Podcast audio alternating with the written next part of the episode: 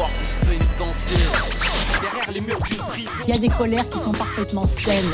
J'ai fait fleurir, j'ai fait Florent. Un peu en changeant le futur, j'y crois. Faut pas que je laisse mon casier faire le mien. Vers... Il y avait toujours du bruit, quelque chose, des mecs qui gueulaient. Il ne se passera rien de grave. Laissez-moi simplement.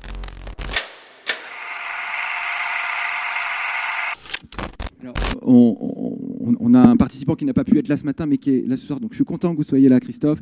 Euh, Est-ce que vous pouvez poser votre question, euh, s'il vous plaît? Donc, bah, je vous Donc, euh, présente. Bonjour, Monsieur Delahousse, désolé pour le retard. J'ai une, malheureusement une extraction judiciaire, donc j'ai pas pu participer totalement au débat. Mais là, donc, on arrive au terme du, du débat. Tous les thèmes ont été évoqués, je pense. Et donc, pour finir nos échanges, nous souhaitions vous adresser une question un peu plus personnelle concernant votre engagement dans le métier. Comment êtes-vous arrivé au métier de journaliste? Est-ce par vocation ou par opportunité Et surtout, pourquoi euh, vous êtes spécialisé dans le domaine de la justice? Euh, ben, euh, ça fait toujours un peu ma vie, mon œuvre, mais je peux vous raconter. Moi, j'ai en fait, c'est plus par vocation, mais moi, j'ai toujours considéré, et j'espère que c'est le cas de certains d'entre vous, que c'était un peu une chance de, savoir ce qu'on veut faire dans la vie quand on est adolescent, jeune adulte, ou que les circonstances de la vie fait qu'on redémarre à un moment après avoir eu une cassure ou pas. Euh, moi, il se trouve que quand j'étais au lycée, j'avais envie de faire ça parce que j'avais envie de raconter des histoires euh, et que j'avais envie à l'époque de faire de la radio. J'ai eu la chance de faire pendant quasiment 20 ans de la radio à, à Europe 1 et RTL, et qu'ensuite je suis passé à la presse écrite, puisque j'ai commencé euh, à l'âge de 19 ans, donc c'était assez jeune, et que c'était une possibilité à l'époque où on pouvait essayer de rentrer dans les rédactions en travaillant certes beaucoup, mais en ayant, pour ma part en tout cas, peu de diplômes, et que je me suis spécialisé euh, dans le judiciaire plus par opportunité que par vocation, mais aussi par intérêt, parce que j'ai trouvé que, et en fait, euh, vous le prouvez très bien, que ce domaine judiciaire, c'est un, un point d'observation sur la vie euh, particulier. Parce que quand on est journaliste judiciaire, on est amené à, rencontrer euh, ce qui déraille un peu dans notre société. C'est-à-dire que qu'est-ce qui fait qu'à un moment quelqu'un commet un délit, qu'est-ce qui fait qu'à un moment quelqu'un commet un crime? Et que la justice ouvre des fenêtres pour essayer de, de le comprendre. Et j'avoue que ça m'a toujours fasciné.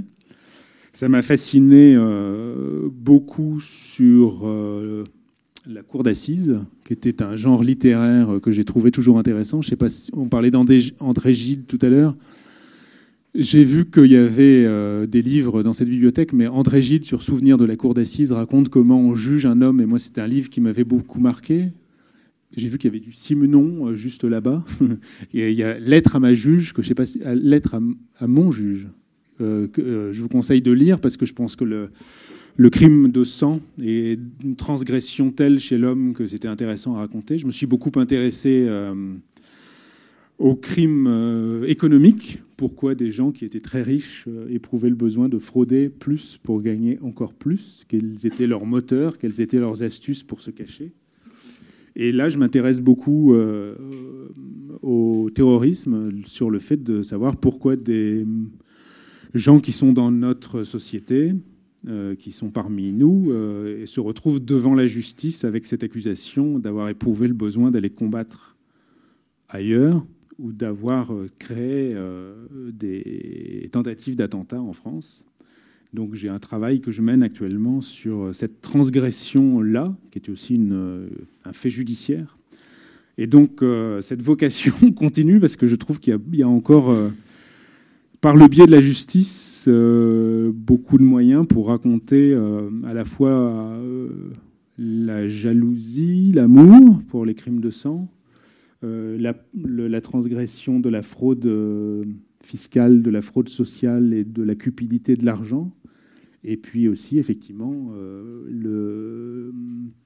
la radicalisation qui tourne dans notre société passe aussi par les tribunaux, donc je la raconte. À chaque fois, c'est pas facile, mais à chaque fois, j'ai le même défi, et franchement, euh, il n'est pas facile dans la dernière catégorie, c'est de respecter les gens dont je parle en me disant que je pourrais les croiser le lendemain.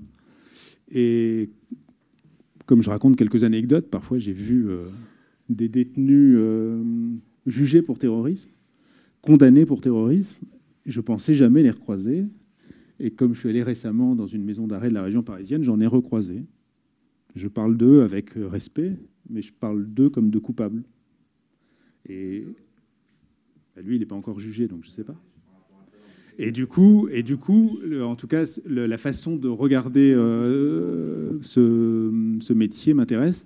Effectivement, je, peux vous répondre là-dessus, parce que moi, on est deux journalistes à suivre pour le journal L'Obs actuellement, le procès Ben Daoud. Euh, et j'en pense euh, pas grand-chose sur sa culpabilité, sur son innocence, parce que j'en sais rien, ça sera les juges qui le diront, mais c'est un, dossier très compliqué, parce que c'est un dossier un peu comme Jacqueline Sauvage, où euh, Jawad Ben Daoud est devenu un symbole. Et en fait, à partir quand les gens deviennent des symboles, on a du mal à les juger comme des personnes, on les juge comme des sorcières ou comme des fantômes.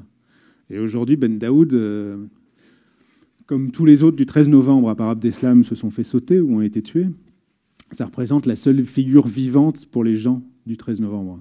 Et donc on le voit comme un symbole.